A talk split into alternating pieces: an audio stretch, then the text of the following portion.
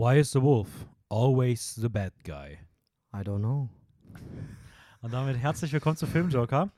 Mein Name ist Dennis, mir sitzt Mal wieder. mal wieder, für uns mal wieder, Andoré der Sima. Andoré Sima, genau. Schön mit Ja. Nachnamen vorgestellt, hatten wir bisher auch selten. Ja. Ähm, ja, schön, dass du wieder da bist. Weiter auch. geht's. Weiter geht's. Samstagabend, Unsere 1. Reise. 2. Juli. Also, ja, wir sind mit unserer Aufnahmesession schon mit der mehr als der Hälfte durch. Gut dabei, ne? Letzte Aufnahme für heute. Morgen früh geht's dann weiter mit den restlichen beiden Teilen. Ja, wir sind ähm, auf unserer Anime-Reise. Platz 8, 21 Richtig. bis 15 heute. Boah, krass. Also, Richtig heftig. Boah, wir, wir nähern uns an die Top 10. Woo! es wird langsam spannend. Ihr habt es hoffentlich letztes Mal schon gemerkt. Da war schon ganz, ganz viel Liebe für ganz viele Filme dabei. Und das wird jetzt potenziell immer mehr mit den restlichen Filmen. Ja, Demnach freut euch da auf vieles. Ähm, wir reden auch heute wieder über eine Serie. keine Sorge. Das wird dann gleich wieder vorwegkommen. One Piece. Ähm, bitte? Nein, One Piece. Ja, ähm, ja, darüber hinaus sei erwähnt. Das ist jetzt schon die fünfte Folge dieser Anime-Reise. Mhm. Wir haben mit 49 Filmen angefangen. Könnt gerne die alten Folgen noch hören. Da hört ihr auch schon sehr, sehr viele coole Filmtipps. In der ersten Folge haben wir erklärt, wie das ganze System funktioniert. Wir können das jetzt so mittendrin einfach noch mal ein bisschen ausführlicher machen. Und zwar, wir haben 49 Filme geguckt. Ähm, wir haben die ausgewählt, haben die jeder für uns geguckt, haben die Mhm. gerankt, unabhängig voneinander. Niemand weiß, was auf der Liste einer Person steht. Wir öffnen die Zettel dann live in der Podcast-Folge und lassen uns einfach überraschen, welche. Genau, Plätze. wichtig ist, dass Raphael das Ganze ausgewertet hat. Nicht wir. Das heißt, wir, wie gesagt, wir wissen nicht, was wo ist. Raphael hat sozusagen unsere Plätze zusammengerechnet, hat die dann neu sortiert, so wie halt die Plätze rauskommen würden. mhm. Wäre es von den reinen Platzierungen von André und meinerseits zu einem Unentschieden gekommen, dann zählt der höhere Platz, den ein Film bei einem von uns beiden hatte. Sollte es auch da einen Unentschieden geben, dann hatten wir die Liste My Anime List, so eine Datenbank für Anime-Filme und Anime-Serien und Mangas und so weiter. Ja. Ähm, so IMDb für Animes. da, da haben wir uns die Plätze rausgeschrieben. Da werden wir auch bei den Filmen immer noch mal kurz drüber reden, weil das so vielleicht ganz schön ist, den allgemeinen Eindruck der Anime-Community ein bisschen wiederzugeben. Genau. Ähm, und ja, da, das wäre dann der, der, der, die letzte Entscheidung gewesen, welchen Platz der Film bekommt. Ähm, wir machen immer sieben Filme pro Folge. Demnach heute, wie gesagt, Platz 21 bis 15. Mhm. Und ja, wir haben die damals bunt gemischt ausgewählt, alle Genres. Komplett. Äh, männliche, weibliche Regisseurinnen, also auch da verschiedene Sachen, thematisch Ja. vielfältig. Und ja, es waren schon spannende Diskussionen. Mal gucken, ob es heute weitergeht mit, ob wir uns einig sind oder ob wir hitzige Diskussionen führen werden. Und, oh Gott. Ähm, ja, ich würde sagen, wir, wir, wir reden gar nicht so lange drum herum und starten mit der Serie. Serie. Nämlich mittlerweile, glaube ich, Dennis Lieblingsserie bis jetzt. Ja, Von von den den- Anime-Serien, die ich geguckt habe, auf jeden Fall mit Abstand Nummer 1. Mit Abstand? Ja, schon deutlich. Okay. Und Das zwar ist nämlich Drumroll. Steins Gate. Wow. aus dem Jahr 2011. Ähm, Ein, ja, ein, ein Time-Travel-Drama, so ein bisschen. Mhm. Es geht um Rintaro Okabe oder auch, Rintaro. wie heißt der noch? Ähm, Yosh Okarin. Okarin? Hiroshima oder irgendwie sowas. Ja. Ähm, genau, und er ist ein Mad Scientist. Ein verrückter Wissenschaftler, ähm, der eines Tages ein Gerät herstellt, mit dem er die Zeit manipulieren kann. Also eine Mikrowelle eigentlich. Genau, es ist, anfangs handelt es sich aber um eine reine Mikrowelle, Mhm. mit der er Nachrichten durch die Zeit senden kann, um damit Auswirkungen auf die Jetztzeit auszulösen. Also eine SMS in die Vergangenheit, um etwas zu ändern Mhm. im Hier und Jetzt. Ähm, er ist die einzige Person, die sich dabei allerdings an die alten Geschehnisse erinnern kann. Genau. Und das wird auch irgendwann relevant. Ähm, er macht dann immer mehr Versuche, hat auch irgendwie seine ganzen Freunde und, Seine äh, und seine, seine Girls, die er irgendwann getroffen hat, nimmt er in Girls, seine, in, seine, in seine Forschungstruppe mit auf, in die Lab Members. Mhm. Ähm, und das ist eigentlich sein Apartment, oder? genau, ist eigentlich sein Apartment. Ja. Ja, und da tüfteln sie so ein bisschen dran, drumherum. Und er versucht halt mehr und mehr Experimente zu machen, um zu verstehen, wie genau das Ganze funktioniert. genau. Aber irgendwann kommt eine andere Organisation, die mehr und mehr Interesse an der Forschung bekommt und es wechselt sehr rüber in ein Thriller-Drama-ähnliches Setting, bei dem er auch schnell merken muss, dass diese ganzen Experimente und das ganze Manipulieren der Zeit zu einem sehr, sehr hohen Preis kommt. Ja. Ja. Und das ist, das ist. Steins Gate. Ja, und es hat dir auf jeden Fall sehr gut gefallen. Ähm, Ja. Was hat dir denn so? Also die, die Figuren, was ich fand die. Also ich, das, okay, das ist schon, glaube ich, von allen Animes, die wir bis jetzt hatten, was Steins geht, das Anime, was ich am vor vor lang, vor lang, lang gesehen habe. Also das war wirklich, den hast du jetzt, wann hast du den geschaut? Vor ein paar Monate. Drei, zwei, drei Monate oder sowas. ja, also, ich habe den, glaube ich, vor, okay, warte mal kurz. Für, ähm, ich habe den geschaut, wahrscheinlich so im Mai. ja, ich habe den April, vor Mai, mehr als fünf, sechs Jahren geschaut. Ja, okay, krass. Also, Na, schon Ja, ein bisschen aber, her. aber trotzdem ist er mir richtig stark in Erinnerung geblieben, weil er Aber einfach da musst du den auch wirklich nochmal gucken, einfach auch für die Story so. Hä? Da musst du mal wirklich auch nochmal gucken, damit du nochmal die Story so mehr in den Kopf bekommst und Ja, das nochmal miterleben und danach auch nochmal den, den Film gucken. ja, der Film ist schon, da kann ich gleich noch was kurz zu sagen. mhm, mhm. Ähm, ja, was hat mir so besonders gut gefallen? Also erstmal, ich muss sagen, am Anfang hatte ich schon das Gefühl, okay, es braucht ein bisschen. Mhm. Aber hier absolut sinnvoll. Jede Kleinigkeit am Anfang ist Mhm. relevant. Jede Figur wird genau ausreichend eingefügt. Ja. Alles kommt hinten rum wieder. Es gibt so viele Clues und so weiter schon in den ersten Folgen, die relevant sind für später, ohne dass du das ganze Zeit das Gefühl hast, so, oh, ich will da jetzt mehr wissen, warum erzählt ihr mir das nicht? Sondern es ist einfach so das natürliche Aufbau. Es ist so Ja. eine richtig gute, das ist ein, es nimmt sich die Zeit, die es braucht. Und es switcht nicht die gesamte Stimmung in der Mitte ohne Grund, sondern es baut sich daraufhin auf. Also es ist eine richtig schöne Dramaturgie, die sich sehr natürlich innerhalb der Serie entwickelt. Mhm. Ähm, ich finde die Ge Geschichte extrem cool. Ich finde, die ist, die ist sehr, sehr gut durchdacht, wie man schon daran merkt. Also die Sachen ergeben Sinn, es wird sich ernsthaft damit auseinandergesetzt.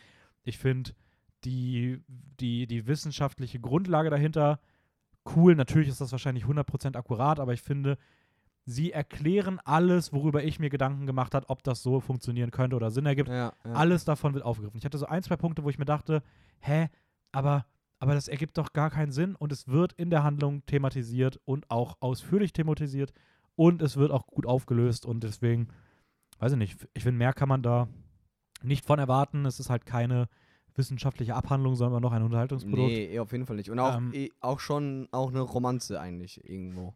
Ja, voll. Und ich Ja. finde, was man halt hinten raus merkt, diese verschiedenen Stimmungen. Ich finde, es ist lustig. Es wird ab irgendeinem Punkt richtig spannend und übelst dramatisch. Richtig und intens. und richtig intensiv und Ja. du sitzt da wirklich und denkst so, boah, okay, krass, was eine heftige, darke Folge. Und es ist eine übelst schöne romantische Geschichte. Extrem. Also die gerade die, die Figuren, aber auch auf, auf einer gewissen Augenhöhe, weil diese, weil diese Sicht von, okay, er hat seine Girls da, mhm. man merkt, dass das eher von der Figur ausgeht und nicht von dem Team, die die Serie erschaffen haben. Ja. Und ich finde, dass die Figuren teilweise, gerade Kurisu, Ja, Ähm, Kurisu, ja. dass die schon auch extrem starke Figuren sind, die sich da auch gegen so ein bisschen auflehnen und die das aufbrechen immer wieder. Mhm. Und man merkt, dass diese etwas veraltete oder ein bisschen hierarchische Sicht halt nur von der Figur kommt. Und sowas finde ich ist halt okay, wenn du es halt von der Figur ausdrückst, weil es dann halt was anderes ist, als wenn du irgendwelche Werte mitgeben möchtest. So. ja, ist richtig. Und deswegen, ich finde die Figuren allesamt toll, egal Mhm. ob Kurisu, Mar Mayuri. Du, du, du. Du, du, du. Mayuri, Ähm, ja, die ist auch. Die ist Und auch halt Okarin-san. Oh, Karin. Ja, die sind ein Also bisschen, die Figuren, bisschen sind, lost. die Figuren sind großartig. Ja. Ähm, ich dachte am Anfang, hast du mir doch erzählt, dass du so ein bisschen, ähm, du wusstest halt, du warst dir nicht so sicher, ob dir, aber du fandest schon cool so, aber du meinst so, ja, es ist mit- mittlerweile nicht so spektakulär und dann glaub, mit der Zeit, glaube ich, hast du, bist einfach mehr und mehr, äh, ja, hooked geworden. Ja, ich fand schon, Und- es gibt irgendwann so eine Folge, ab der finden viele Leute, da gehen die Ratings auch sehr hoch. Ich fand es aber Mhm. schon vorher wurde es immer besser, weil ich immer mehr in die Story reingekommen bin Ja. und immer mehr die Figuren cool fand und dann irgendwann war ich einfach vollkommen hooked. Ich fand Mhm. die, die Story so geil. Äh, Äh, wirklich jede Folge, ich hatte fand, fand, es gab eigentlich keinen Durchhänger mehr. hm. ohne dass viel Action war. Ich fand es einfach so geil von der Erzählung. Und dann, wie gesagt, hat mich diese, diese Romanze noch so gekickt. Und ich dachte mir so, boah, mir sind so krass diese Figuren ans Herz gewachsen. Ja. Ich finde es so krass, wie ich connecte, wie, wie ich diese Figuren so super finde, wie die Handlung trotzdem geil ist, wie sie sich cool auflöst, wie alles Mhm. zusammenkommt. Es ist Und halt sehr, sehr rund und es gibt auch es ist Sinn. einfach unfassbar perfekt, geschrieben. Ich wüsste nichts groß, was ich anders machen kann. Hm. Ich glaube, dass Und das kommt sogar von Dennis. Also, wenn das von Ja. Dennis kommt, boah. das Ich ist glaube, dass wenn man sie zehn Jahre später gemacht hätte, dass ein, zwei Sachen vielleicht ein bisschen anders wären, was so manche Figuren angeht. Aha, aber Ähm, zum Beispiel die Figur, der, dieser. ja, die dann auch so ein bisschen mit so so Ach ein so, bisschen gemacht sie, wird. ja, ja, ja. Und ich finde, glaube, dass das Thema beispielsweise heutzutage ein bisschen anders auch, also ich glaube wirklich, dass der Anime wirkt so reflektiert, die hätten das heutzutage ein bisschen anders eingebaut, Aha. aber es ist halt auch kein Film, also keine Serie aus 2022 so, ne? Das Nee, darf man auch nicht Wann, vergessen. wann, wann kam der denn raus, weißt du das? 2011. Ah, okay. Natürlich, auch da kann man sagen, so ein Thema auch vielleicht anders, aber es ist halt trotzdem irgendwas, was und deswegen, ich finde alles hieran von vorne bis hinten großartig. Ja, das ist super, das freut mich. Ähm, mich, Ich werde auch wahrscheinlich die, die Steins Gate Zero irgendwann mal gucken, aber ich will erstmal ein bisschen Pause haben, weil Achso, okay, das wollte ich auch fragen, weil du warst so immer noch. Nee, nee, nee, das will ich nicht gucken. Ich Ja, will, kein, ich will kein alternatives. Al- genau. Es ist ja. Okay, für an, andere Steins geht. aber jetzt nicht spoilern, was das Ende ist oder sowas. Deswegen. Nee, nee, nee, gar nicht, gar nicht. Aber es endet und es gibt dazu dann eine Alternat ein alternatives Ending oder halt die Geschichte Mhm. wird dann eigentlich irgendwie weitererzählt. Genau. Äh, durch ein alternatives Ending und das explored halt Steins Gate Zero. Genau. Und da ich halt erstmal nicht unbedingt ein alternatives Ende sehen möchte und dann deswegen, ich will da zumindest ein bisschen Pause haben. Ne? Ja, ist das auch verständlich. vielleicht irgendwann mal so ein bisschen, dass es ein bisschen losgelöster ist, weil ich halt dieses Ding so rund finde. Mhm. Aber dann kommt noch Steins Gate, The Movie, Ja. ähm, Wollte ich auch Load Region of Déjà-vu. Aha. Und der ist von 2013. Ähm, zwei Jahre später. ebenfalls von Kanji Wakabayashi, der auch an der Steins Gate Serie als Regisseur mitgearbeitet hat. Aha. Ähm, und das ist so ein bisschen der Epilog zu der Serie. Ich hatte mir eigentlich aufgeschrieben, was die Handlung ist, merke aber gerade, dass wenn ich das sage, ich habe Spoiler, wie es ausgeht. Nein, mach nicht. Deswegen sage ich das nicht. Aber Lieber nicht. es ist eine coole Weiterführung, die. Es fühlt sich wirklich wie ein Epilog an. Es hat nicht diese dramatische, ganz große Höhe von Mhm. der Serie, aber es hat für mich super funktioniert. Und ich glaube allerdings, dass hierfür besonders entscheidend ist, nicht wie man die Handlung fand, sondern wie man zu den Hauptfiguren steht. Okay. Wenn man wirklich richtig gut mit den Hauptfiguren connectet, dann funktioniert auch der Film extrem gut. Ja, Wenn man super. halt eher sagt, okay, die Figuren, ja, habe ich nicht alles gefühlt, aber ich fand die Handlung ganz cool, dann ist das vielleicht nicht unbedingt, was man braucht, aber ich fand es als Abschluss nochmal richtig, richtig toll. War auch der letzte Film, den ich, den letzten Anime, den ich hier vorgesehen habe, bevor Ja. wir diese Aufnahmen gemacht Du haben. meinst schon so, ich bin auf Anime-Entzug, ich muss jetzt noch ein Anime schauen. Ja, ich hatte mir extra aufgehoben dafür. Ähm, ja, schön, schön, gefällt mir, dass dir und gefallen hat. War wirklich, war wirklich cool. Also, Freut ist sogar mich. besonders cool, weil sie wirklich auch noch große Sachen auflösen aus der Serie, die vielleicht gar nicht so beantwortet wurden, und wo man sich immer gefragt hat, wie es dazu kam. Und alleine dafür dachte ich mir schon, okay, geil, dass das eingebaut ist. Es ergibt Sinn, wie es eingebaut ist. Es ist nicht einfach nur reingeworfen. Und ich finde es irgendwie ziemlich cool und es schließt die Klammer nochmal zur gesamten Serie auch. Und das fand ich schon auch in dem Film extrem cool gelöst. Ja, sehr nice. Also für dich eigentlich jetzt von den Animes, auch aus der Openings oder generell die, die Serien, die du bis jetzt geschaut hast, die beste? Ja, ist die einzige Anime-Serie, von denen ich bisher gesehen habe, der ich volle Punkte gegeben Ja, das ist habe. auch krass. Also Das ist ja echt jetzt. Das ist schön, das ist sehr, sehr schön. Das freut mich wirklich. zwei andere, Sind auch sehr gut. zwei andere haben auch von mir 9 von 10 bekommen. Einmal Demon Slayer und über eine reden wir nächste Woche. Ja. Also nicht nächste Woche. Doch, nächste Woche. Nächste, also wir reden darüber morgen Ja. und ihr hört darüber in der nächsten Folge, die dann in 1, 2, 3, 4 Wochen irgendwie sowas kommt. Okay. Okay. Ja, wollen wir mal direkt weitermachen mit unserer Anime? Ah Gott. Filme? Oh Gott. Ja, okay. Platz 21. Ich hoffe und glaube, dass ich eigentlich wüsste, welches ist. Und wenn, dann werde ich mich gleich sehr freuen, werde ein Hast du paar schon ein Sachen Zitat sagen. vorgelesen? okay. Oh Gott. Ach so, nee, alles gut. Ich dachte, Ich bin ja? Ja. Okay, zum Glück ist der nicht, den ich dachte. Ghost in the Shell 2 Innocence. Ja, okay, das habe ich auch mit erwartet. Das hast du erwartet? Der ist nicht in meinen Top 19. Der ist nicht in der Top 19. Und damit möchte ich mal ganz kurz sagen, wir haben gleich noch 20 Filme, über die wir reden. 20 Filme. Was ist das denn? Und Das- das ist eine 19, warte kurz. Und meine Top 19 Filme, die ich in meiner persönlichen Liste habe, sind alle noch nicht vorgekommen. Das ist ja okay. Das ist schon krass, hätte ich nicht gedacht. Okay, Ghost in the Shell Innocence. Lobt ich dich halt noch mehr. ja, ich habe halt einen guten Geschmack. Das ist okay. Aber das ist nur, weil ich die auch nicht. Ja, Ja, okay, weil okay. ich einfach einen guten Geschmack habe. Alles gut. Okay, Ghost in the Shell 2 Zwei Innocence Innocence, ist ja. bei mir auf Platz 24. Ähm, es, achso, ich wollte nur kurz sagen, es ist ein bisschen weird, dass wir jetzt eigentlich über Ghost in the Shell 2 reden, obwohl der Ghost in the Shell Ja, wir, Original noch nicht vorkam. Aber das zeigt einfach nur, dass wir beide den anderen besser fanden. Auf welcher Ja. Platz hast du den? ich hatte noch 24. 24, ich hatte den auf 18. Okay. Ich hatte ihn noch bei dir so um Platz 20 herum. Hätte ich noch so erwartet. Mhm. Ähm, genau, wir müssen jetzt mal gucken, dass wir es ein bisschen machen, dass wir natürlich nicht zu sehr spoilern. Ähm, Komm, aber man kann trotzdem. Es geht, er ist von, aus dem Jahr 2004 von Mamoru Ushi, der auch schon den ersten Ghost in the Shell gemacht hat. Und er hat Angels Und Egg Angel's. Egg, über den wir auch schon geredet haben in einer früheren Folge. Das ist jetzt sein, sein zweiter Film, jetzt, der von drei, Ähm, der vorkam. ja, es geht diesmal mh, um eine, also der, der, die, die Hauptfigur ändert sich. Wir haben diesmal im Fokus den Cyborg Batu. Bato. Ja. Batu. Und der steht im Mittelpunkt des Geschehens, ähm, der nach den Ereignissen aus dem ersten Teil an einem neuen Fall arbeitet. Also es geht einfach um einen neuen Fall, deswegen so viel hat es vielleicht auch gar nicht mit dem ersten Teil zu tun, deswegen kann man auch gut drüber sprechen. Eben, eben. Und Außer, dass man ähm, vielleicht Figuren aus dem zweiten schon aus dem ersten kennt. genau. Und- Er äh, versucht einer mysteriösen Mordreihe von Robotern nachzugehen. Mhm. Bei der er auch an die Grenzen seines eigenen Verstandes gerät, kann ich sagen. So Ja, das würde ich ungefähr beschreiben. Stimmt, man muss, ja, die, die Welt ist halt, es ist so Cyberpunk, ne, so Ja. Cy Cyberpunk Noir, Dystopien. Es erinnert sehr stark an Blade Runner. Ja, ja. Also wirklich diese verregneten Gassen, neon belichtet, Mhm. so ein bisschen noch gemischt mit so einer, ja, mit dieser Cyborg-AI-Thematik, Mhm. ähm, Noir-Detective-Vibes. Ja, irgendwie, das ist so der Vibe, den, den Ghost in the Shell 1 und 2 beide haben. Ähm, tatsächlich sind diese Filme, also Ghost in the Shell 2 bis Ghost in the Shell 1, der auch dann bei mir noch ein bisschen weiter vorne ist, obviously, Mhm. da sind schon alle sehr, sehr dicht zusammen. Also die, ich muss sagen, Ghost in the Shell 2 und Ghost in the Shell 1 sind bei mir sehr, sehr dicht zusammen, Mhm. aber platztechnisch war da schon dann nochmal eine ganz schöne Lücke. So. Also Aber bei merkt man schon, Fall auch. wie, wie eng das teilweise ist. Ja.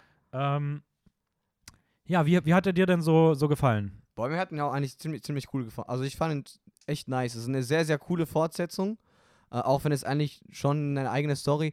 Ich finde, die Story ist, ähnelt so ein bisschen nach aus, ähm, wie, der, wie das Konzept aus dem ersten. Aber es funktioniert trotzdem gut. Bato funktioniert super als Protagonist. Mhm. Ähm, ich finde, ich find, das Ganze ist auch spannend, weil man, man folgt gemeinsam auf diese Det Det Detective-Reise und die entdecken die ganze Zeit und ich liebe, wie das ganze Setting einfach vorgestellt wird. Diese, diese Montagen sind so geil mit dieser Musik. Die haben dasselbe eigentlich im ersten Film gemacht, aber es ist immer noch geil. Also es funktioniert einfach und es ist, es macht einen Spaß und es gab auch so Szenen, wo du so richtig verwirrt warst, weil die, jetzt ohne groß zu spoilern, aber sag mal so, d- d- der Film spielt sehr viel mit deinen Gedanken und deiner Interpretation von was gerade passiert. Und das finde ich geil. Das ist halt so ein bisschen in der Richtung vierte Wand brechen. Mhm. Und sowas feiere ich extrem. Ja, ich muss sagen, ich hatte tatsächlich, das hatte ich auch schon beim ersten Teil, ähm, ich hatte ein bisschen, es sind schon Filme, bei denen ich mich sehr konzentrieren muss. Ja. Also ich finde es schon teilweise sehr schwer mitzukommen so und die Art und Weise, wie es erzählt wird, ich sitze da wirklich und denke mir so, okay, komm, konzentriere dich, okay, konzentriere dich, ver versuch nicht zu verpassen. Das ist ein bisschen, Mhm. bisschen ermüdend teilweise, aber ist jetzt auch nicht Aber die Schuld des it. Films, aber und auch definitiv äh, worth it, auf Ja. jeden Fall. Ähm, ich finde die Cyborg-Thematik hier präsenter als im ersten Teil. Ja. Zumindest auserzählt, deutlich fokussierter. Mhm. Trotzdem immer noch philosoph, sehr, sehr philosophisch. Und Mhm. es werden richtig viele, es wird einfach richtig viel zitiert. Also es gibt dann irgendwelche Philosophen, die zitiert werden oder irgendwelche Leute. Und ich finde, das ist sehr, sehr präsent im zweiten Teil im Vergleich zum ersten. Ja, äh, kleiner Fun-Fact. Ähm, sie treffen auch mitten im Film auf eine Forscherin. Ja. Ähm, da geht es dann auch so ein bisschen um Geschlecht von Cyborgs, Bedeutung für die Weiblichkeit. Ah, Und diese Figur ist benannt nach der Professorin und Historikerin Donna Haraway, ähm, die Ah. ein Buch geschrieben hat, nämlich A Cyborg Manifesto. ja. Und Ah. äh, da ganz, ganz viele Parallelen halt auch zu Ghost in the Shell sind, sowohl 1 und 2. mhm. Und die jetzt im zweiten Teil sogar dann im Film selbst als Figur vorkommt. Oh, gu- Von der habe cool. ich das, das, das, äh, das, das Buch von ihr habe ich übrigens auch, also den Text von ihr habe ich auch gelesen für die Uni. Äh, ist ein ziemlich Oh, cooler Text. Okay, krass. Deshalb hast du es ja auch mit deiner Uni verbunden, als du. Ja, genau. Ah, Ja. schon cool. Ähm, und das fand ich halt auch irgendwie ziemlich nice so. Also, ja. Mhm. Ja. Unterschied zum ersten Film ist hier auch, dass ähm, viel mehr mit CGI gearbeitet wird. Äh, Im Vergleich zum ersten Film, wo es halt eigentlich hauptsächlich nur Hand, Hand-drawn Animationen gab. Das merkt man auch. Es, aber ist auch nicht schlimm. Also es, für mich hat das gar nicht gestört. Es ist gutes CGI. Ähm, es wird auch. Ja, sehe ich ein bisschen anders. Also ich muss sagen, Es, ich ich finde es echt nicht so. Also es ist okay, aber es könnte viel schlimmer sein. Also ich habe so viele schlechtere CGI gesehen, dass es. also ich fand, es gab viele Shots, die richtig geil aussahen, Mhm. aber es gab auch ein paar, ein paar Momente, wo es durch diese digitalen Computereffekte wirklich echt mies aussah. Also ich hatte so, Ja. also ich finde, es war sehr schwankend. Es gab einiges, was geil aussah, aber auch einiges, was leider echt nicht so gut so ein bisschen aussah. Hit and Miss. Und da sieht man, finde ich, dass halt der erste Teil, der das alles ein bisschen handgezeichnet gemacht hat, der ist dann optisch schon nochmal eine Spur besser. Ja, ja okay. da- Obwohl der eben, hier eben. wirklich geile, geile Shots hat. Also. Ja, Und hier, ey, so viel Horror, viel mehr Horror und so Mhm. scary Momente, wo du denkst, okay, krass, einfach. Ich glaube, es ist eh am Anfang so, wo so ein Gesicht auf einmal aufgemacht wird von Roboter Mann. und das ist, boah, es ist Richtig schon. verstörende Szene, Ja. ja. ja, Das ist halt geil. Das feiere ich. Weil diese ganze Atmosphäre, die erzeugt wird, ist halt so nice bei dem Film. Ja, Ähm, und wie gesagt, Figuren funktionieren. Äh, auch das Ende ist, ist, ist satisfying. Kann man, kann man, äh, ja. kann man ähm, auch gut gucken. Ist auch sehr rund. Also für mich der Unterschied zum ersten, ohne das jetzt zu weit vorwegzunehmen, ist, ich fand schon die Protagonistin im ersten Teil besser als ihn hier im zweiten. Okay, ja, ja, sehe ich. Deutlich. Sehe ich. obwohl er auch gut ist. Und ähm, ich finde das Thema und wie man über Themen nachdenkt und wie philosophisch er in die Tiefe geht, ist der zweite auch nicht auf dem Level vom ersten. Nee, eben. eben. So, und trotzdem ein super Film. Sehr ähm, empfehlenswert. Hat echt Spaß gemacht. Also wenn man den ersten, aber ich, man muss schon den ersten sehen, ähm, geschaut hat, kann man ruhig auch den zweiten danach schauen. Ja, also den, die- ich habe ihn genau so geschaut, du auch, oder? Ja, die kann man gut auch hintereinander weggucken. Ähm, ist bei My Animalist auf Platz 911. Also auch. Damit ein bisschen eher so im hinteren Mittelfeld. Ja. Oder okay. genau im Mittelfeld eher, aber Ist okay. ja, ist okay. Dafür, dass es eine Fortsetzung ist, kann man es eigentlich auch erwarten, dass die eher ein bisschen schlecht abschneiden. Yes. Und jetzt sind wir in den Top 20er. So, und jetzt kommt wahrscheinlich ein trauriger Moment. Ist es bitte der? Ja, habe ich mir gedacht. Ah, In, In this this corner, corner. of the world. Jetzt kommt das erste Mal umgedrehte Aktion. Wo ist er bei dir gelandet? Äh, 37. Und damit, lass mich mal ganz was nachrechnen. 37 bei dir. Ja. Mein Game war bei dir auf 10, bei mir auf 49. Ist ein Unterschied von 39 Plätzen. Okay, das ist der größere Unterschied. Ich dachte gerade, wir hätten das größte. Bei mir Mhm. ist In This Corner of the World auf Platz 2. Zwei? Ja. Er ist auf zwei. Oh, das muss ja wirklich wehtun, oder? Ja, geht. In die Top 20 geschafft. Boah, krass. Ist auf zwei bei dir. Ja. Hätte ich nicht gedacht. Ich hätte, da wären noch ein paar andere vor. Nee, er ist auf Platz 2. Zwei. Das heißt, oh, das ist der eine ist doch nicht. so- Okay, krass. Okay. Ja, das ist schon mal ein, ein großen Unterschied. Aber, okay, worum geht es mal in this Corner of the World? also, ähm, erst in 2016 erschienen von Mappa. Ich glaube, wir haben zum ersten Mal jetzt Mappa erwähnt. Studio Mappa. Ich muss mal kurz auch loben, die sind aktuell gerade gehen durch die Decke, weil die extrem viele Anime-Projekte annehmen. Und alles, was sie produzieren, ist ziemlich gut. Ähm, genau, vom Regisseur. Ist es eine der Regisseurinnen oder Regisseur? Nee, Regisseur. Regisseur. Ja. Sunao Katabuchi. Ähm, und worum geht's? Es geht um Suzu Urano, die ein reines und gutmütiges Mädchen ist, das gerne zeichnet und den Kopf in den Wolken hat. So ein bisschen lost. Ähm, Aber trotzdem, trotzdem, wei sie weiß schon, was sie tut. Äh, sie wächst in den Außenbezirken von Hiroshima bei ihrer Familie und hilft gerne im Nori-Geschäft ihrer Großmutter mit. Doch als sie volljährig wird, verlässt Suzu ihr geliebtes Zuhause, um Shusaku Hojo zu heiraten, einen Mann, den sie kaum kennt, während sie sich in den Haushalt ihres neuen Mannes integriert, kämpft die heimwerkkranke Braut damit, sich an die ungewohnte Umgebung zu gewöhnen, während sich die Kriegsanstrengungen weit über den Point of No Return hinaus ausdehnen. Ja, und es entstehen dann, der Krieg ähm, eskaliert dann immer weiter und weiter und ja, Sus Suzu, oder? Ja, der Suzu muss äh, damit Mhm. sich erstmal damit dran gewöhnen, an diese neue Familie und an den Krieg gleichzeitig, was sie als bisschen loste Girl, die auch als Hobby damals Zeichnen hatte, also am Anfang der, des Films, ähm, auch dadurch ein bisschen verloren hat. Und es geht ein bisschen, es ist ein bisschen melancholisch, sehr ruhig, aber auch gleichzeitig sehr, ähm, sehr dramatisch, würde ich auch sagen. Mhm. Ähm, so genau die Art, die, die Dennis kriegen, Film, die Dennis kriegen würde. Und Er ist mir auf Platz 2, also hat er mich auch bekommen. ja, eh, eh. Ja. Und ja, bevor ich jetzt noch weiterrede, was, was findest du denn? Du darfst den jetzt mal ein bisschen loben. Also ich muss sagen, erstmal Suzu für mich auf jeden Fall eine der besten Protagonistinnen von allen Filmen, die wir hatten. Weil Okay. ich das Gefühl habe, erstmal ist es eine super einzigartige Figur, Mhm. die voll viele Ecken und Kanten hat und die nicht dieses perfekte, die so glatt geleckt ist, sondern die ja so eine eigene Art hat, mit dem Leben klarzukommen oder halt auch nicht klarzukommen. Mhm. Alles auf eine super authentische Art und Weise.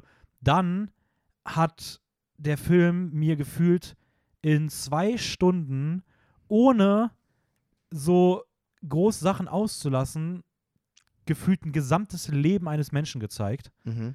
Ähm, was ich so beeindruckend finde, wie er einfach, wie groß sich diese Geschichte anfühlt. Ja. Ähm, dadurch, dass du irgendwie früh dabei bist und alles miterlebst über viele, viele Jahre hinweg. Ähm, und die Stimmung, die dabei erzeugt wird, die am Anfang als so einen, ja, als so einen lebensfroher, farbenfroher Film beginnt, als über so eine junge Frau und dann kommt halt dieses Kriegsdrama in der zweiten Hälfte, was aber auch nicht irgendwie so voll auf Gewaltbilder setzt, sondern so voll die abstrakten, beeindruckenden Bilder findet, um diese Geschichten so zu erzählen. Also da gibt es so eine Szene, wo was Schlimmeres passiert und das wird so abstrakt ausgedrückt.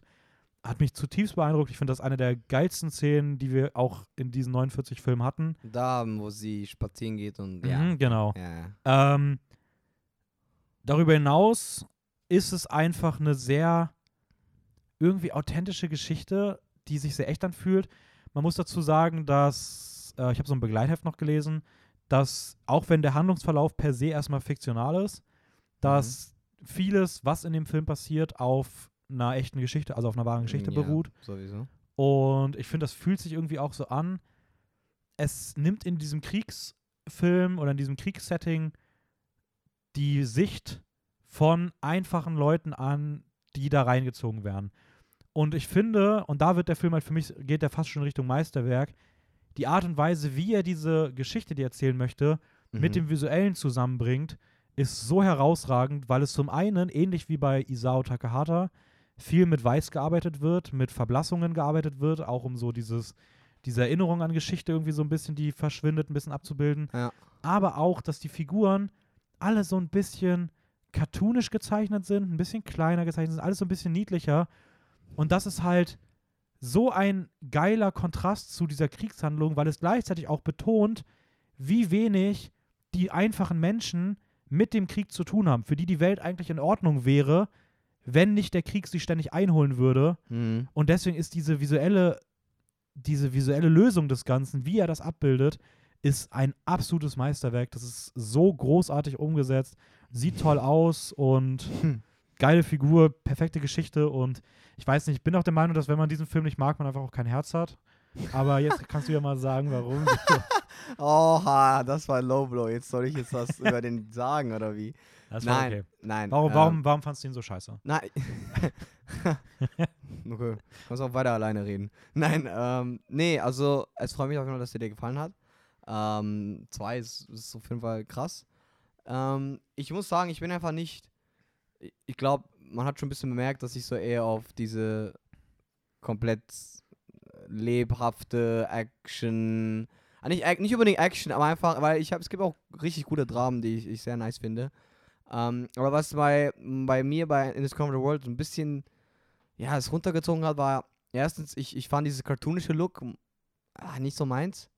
Ich weiß nicht, da, da konnte ich halt direkt dieses, dieses Ernst da nicht so krass äh, ernst nehmen, wo- obwohl es halt trotzdem im Film selber funktioniert hat, weil auf einmal kommt so aus dem Nichts so richtig heftige Szenen.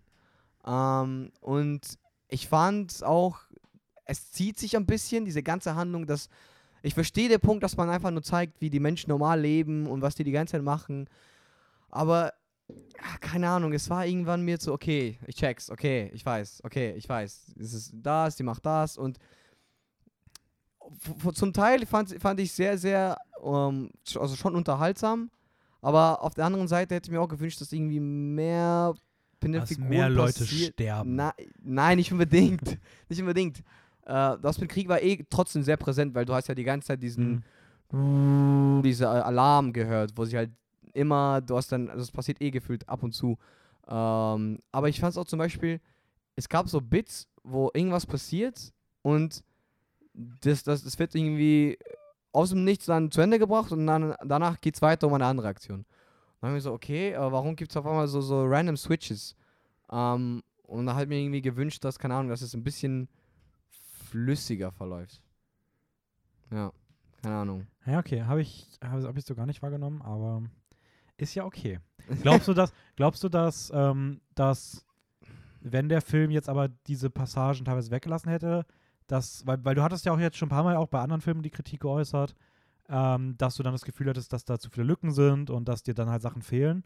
Weil jetzt hat man Mhm. hier so ein bisschen das Gegenteil, so ein Film, der sehr viele dieser Lücken halt erzählt, aber dann vielleicht Ja. zu viel erzählt. Ja, eben, es ist halt mehr, mehr, es ist sehr, sehr, sehr viel aus diesem Alltag, weil, weil was per se nicht schlimm ist. Aber ähm, ich hätte mir irgendwie gewünscht, dass zum Beispiel das mit ihr, mit ihr, es fand ich auch ein bisschen, bisschen, keine Ahnung, aus dem Nichts. So, es erzählt eh, das, der ganze Film erzählt eh ihr Leben, aber so auf, auf, auf einen Schlag, dass sie zum Beispiel von ihrer alten Familie zu, zu denen geht und sie die zu zweit. Ja, aber da würde ich ganz ehrlich sagen, das ist wahrscheinlich auch ein bisschen ähm, in Zeiten des Zweiten Weltkriegs auch leider Ja, okay. Die Ja. japanische Kultur gewesen. Ja, also das ist ja. ja, das macht der Film ja auch dadurch als Thema sehr stark auf, dass er halt Das Kritik daran übt, dass du als Frau einfach von einem Tag auf den anderen verheiratet wirst, in eine andere Familie geworfen wirst und, auf dich, und darauf klarkommen musst. Also es ist ja ein kritisiertes beziehungsweise offengelegtes Thema, was der Film mhm, zeigt. ja, ja, so. Also Eh, eh. Aber keine Ahnung, ich fand auch manche Figuren haben jetzt nicht so. Also ich finde, sie Suzu, sie war nett als Protagonistin, sie war einzigartig. Ähm, aber Dennis guckt so richtig ent enttäuscht mich an.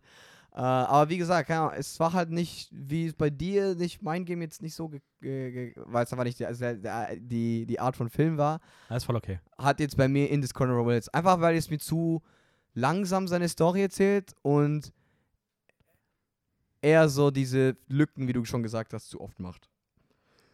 Aber ja, Nein, das ist voll okay. aber trotzdem guter Film, sehenswert auf jeden Fall. Also es ist Ja, allein schon, also, allein schon, also allein schon ich würde auf, jeden- also auf jeden Fall sehenswert. Wir sind mein Platz Sicher. 2. ja. Wie hast du denn eigentlich fünf Sterne gegeben? Nee, Was hast du denn, wie krank müssen denn die Filme sein bei dir, dass du den fünf Sterne gibst? Oder was ist denn, warum hast du denn die fünf Sterne gegeben? ähm, Was fehlt dir denn bei Film noch? also das Ding ist, bei für fünf Sterne ist bei mir immer noch mal auch so vielleicht so ein bisschen das gewisse Etwas. Okay. Ähm, ich weiß nicht, hat sich einfach nicht direkt nach einem Fünf-Sterne-Film angefühlt. Es ist aber einer von drei, vier Animes, die bei mir alle an der Grenze zu fünf Sterne stehen. Okay, krass. Und ich habe mir aber ab irgendeinem Punkt gesagt, ich ändere jetzt nichts mehr zur Aufnahme. Okay. Es kann sein, ich meine, wenn ich mir die Ghibli-Filme angucke, da sind auch noch ein, ein Film auf 5 hoch schon, nachdem Mhm. wir den aufgenommen hatten damals. Und ich bin auch der Meinung, dass wenn ich einen anderen nochmal rewatche, der auch auf 5 hochgeht. Hm. Und ich würde auch behaupten, dass wenn ich die Filme vielleicht nochmal gucke, dass die dann auch Okay. den Step hoch machen. Also der ist auf jeden Fall ein ganz hoher 5-Sterne-Kandidat. Aber ich will auch nicht von meinen 40 5-Sterne-Filmen 10 Animes haben. das ist, ich muss das ein bisschen, ich darf mich davon nicht zu sehr. Ja, aber du hast ja Animes sind halt, äh, hypen mich immer sehr. Gerade weil es für mich was Neues ist und ich will da ein bisschen Zeit vergehen lassen. Also ja, mal gucken. ist auch voll okay. es hat mir vielleicht beim ersten Mal schauen so ein bisschen das gewisse Etwas gefehlt oder auch vielleicht diese eine krasse Szene noch, die Mhm. vielleicht noch mehr gerade hinten raus irgendwie mich emotional dann noch Äh, mehr ja, erschüttert guck, zurücklässt. ja, ja. Vielleicht irgendwie sowas, aber Ja, ja, ist auf jeden Fall ganz, ganz, ganz dicht. Das ist 4,9. 4,9. ja ist schön. Also ich ich habe trotzdem 4,95. Also bei mir ist es auch ich hab, es ist eine, ist eine 7 von 10, aber auch sehr sehr stark an eher eine 8 angelehnt als eine 6. Okay, dann kommen wir mal zu Platz 19. Okay, ist okay. Aber ich freue mich, dass der auf jeden Fall dass der in der Top 20 geschafft hat. Ninja Scroll. Ninja Scroll. Ja. Mein Platz 18. Okay. Oha, du hast ihn sogar besser gewertet als, als ich. Mein Platz ähm, oh, 20. Krass. Ein Action-Samurai-Anime, der bei mir höher gewertet ist als bei dir. Das kommt mir Mhm. auch nicht so oft vor. Ja. Äh, von Yoshiaki Kawahiri, Ja, von dem wir auch schon Vampire Hunter die Jetzt haben wir den durch. Äh, abgefuckte Samurai-Action kann man, glaube ich, sagen. Ja, das Es war's. geht um ähm, eines Tages äh, fällt der Großteil des Koga Ninja Teams einem gefährlichen Angreifer zum Opfer, Mhm. äh, der bereits auch ein Dorf im Territorium der Mushizuki-Clans abgeschlachtet hat. Und die Anführerin Kagero wird gefangen genommen. ja. Ihr pass widerfahr widerfahren dann auch schlimme Dinge durch ihren Entführer. Und dann kommt aber der meisterhafte Ninja Jubei und greift ein.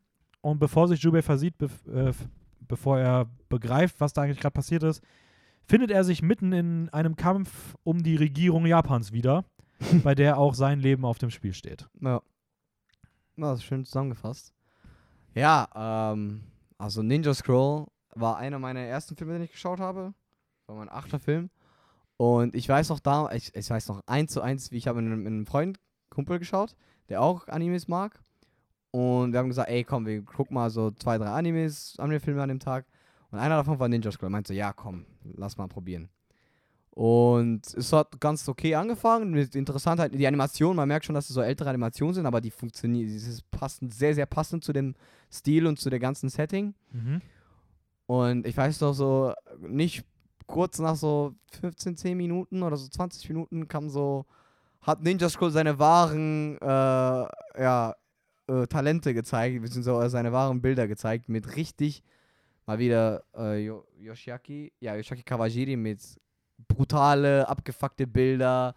Da ist alles drin. Da ist Leute zerstören, da ist Vergewaltigung auch drin, da Mhm. ist einfach eiskalt, straight up, ähm, ja, so Action und, und, ähm, ja, so No Boundaries gefühlt. So, wie es halt damals war in der Samurai-Zeit. Also, entweder warst du, hattest du Glück und warst du stark genug oder bist tot. Ja.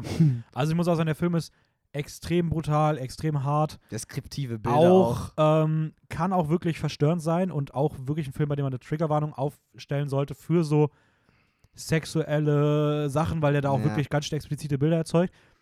Einer meiner Punkte vielleicht, vielleicht auch hier wieder das bisschen too much.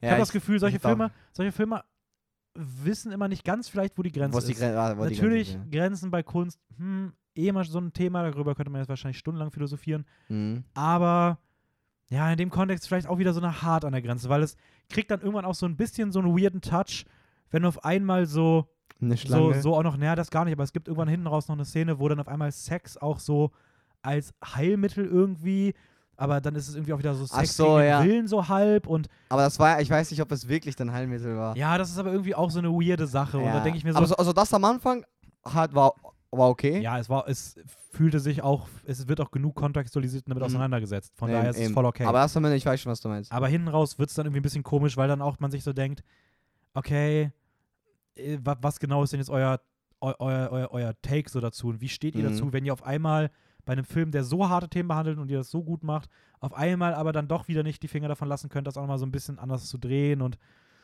ich weiß nicht, ob es das gebraucht hätte. Aber es war, hat mich jetzt hier nicht so sehr gestört, weil einfach der Rest einfach so unfassbar insane war. Es ist so krass. Ähm, Diese, allein schon diese erste Fight, denke ich mir so, okay, what the fuck? Was, was geht hier ab? Es ist wirklich so wie ein Videospiel. Du folgst einfach Jubei, wie er einfach von Ort zu Ort mit irgendwelchen so Bosses kämpft. ja, So kleine. Und zwar auf Ja. sehr brutale Art und Weise. Das ist so die FSK 18 Version von Demon Slayer. Aber auch richtig geile Kampf, ob- obwohl manche so ziemlich, meiner Meinung nach, ein bisschen zu kurz gehen. Aber wirklich so ein Schlag irgendwie jetzt schon vorbei ist. Ähm, oder halt einfach wirklich der Kampf nicht länger als 30 Sekunden geht. Äh, Finde ich es trotzdem sehr, sehr, sehr unterhaltsam, weil Ja. es, es, ist- es, es, es, du hast keine Sekunde ab irgendeinem Punkt irgendwie zu atmen. Du wirst einfach immer mitgenommen zu diesen, ja, abgefuckten Kämpfe und verstörende Leute. Ja, ich muss aber sagen, mir war das Tempo ab irgendeinem Punkt vielleicht auch ein bisschen zu hoch. Ja? Also ich fand das schon auch ein bisschen ermüdend Mhm. und ein bisschen erschöpfend und ich habe auch gemerkt, dass mein Interesse an der Handlung im Laufe des Films ein bisschen abgenommen hat und ich dann irgendwann auch so war, ja, okay, was, was, was ging es jetzt nochmal? Ja, Mhm. stimmt, okay. Okay. Also ich bin da ein bisschen weg, weil es einfach mir ein bisschen zu viel ist wie ein Horrorfilm, der einfach die ganze Zeit nur gruselig sein will und auch gruselig ist, aber irgendwann denkst du dir auch so, okay, komm, ey, überladet es nicht so. Und das war, es war Mhm. mir fast ein bisschen zu over the top und zu Okay. viel okay weil das es einfach am Ende des Films war ich dann so ein bisschen, ja, irgendwie so erschöpft, aber nicht so einen. Ich meine, so ein, so ein Top Gun Maverick, ganz anderer Film, hat mich auch erschöpft aus dem Kino zurückgelassen, Ja. aber das war, da war es trotzdem nicht so, dass der ganze Film gefühlt nur Flugszenen waren. Und Äh. so wäre halt dieser Film gewesen. Es war gefühlt Action auf Action auf Action und immer hohes Ja. Tempo und Boah, keine Ahnung, ich, find, ich fand einfach, ich war immer nur mehr und mehr hyped von den, von den jeweils, von den Kampfsequenzen, weil ich einfach mehr und mehr wollte. Es hat mich so süchtig gemacht, eben bei dem Schauen selber. und das finale Kampf fand ich auch sehr, ja, sehr der, war, nice. der war schon geil. Ähm, ja, keine Ahnung, schade, dass, ich weiß nicht, ich weiß nicht genau, was Sache mit Ninja Scroll ist. Ich glaube, die haben daraus noch eine Serie gemacht oder sowas, oder irgendwas in der Richtung. Aber ich finde auch, wie es endet, du denkst dir nicht so, boah, nee, wieso endet es so? Ich will weiter. Ja, wie, würde mich mal interessieren, ich fand die Figuren ein bisschen unterentwickelt. weil ich nicht, weil ich gemerkt habe, dass ich emotional nicht so sehr zu den Figuren connecte. Mhm. Ging das dir ähnlich? Ja, ich fand, ich fand die Figuren ganz, also die Hauptfiguren, er, sie und dieser Opa, äh, würde ich schon sagen, dass das Mhm. die Hauptfiguren und okay, die Bösewichte, aber, also der, oder der Bösewicht, aber der taucht ja nur eher so Richtung Ende auf. Ähm, Ich fand es, es war okay. Es war jetzt, müsste jetzt nicht mehr, meiner Meinung nach, äh, Character Deepness, weil es ist ja Samurais. Ja, okay. Und die kämpfen halt. Und du brauchst jetzt auch nicht irgendwie eine kranke. Also, er hatte eh eine interessante Backstory.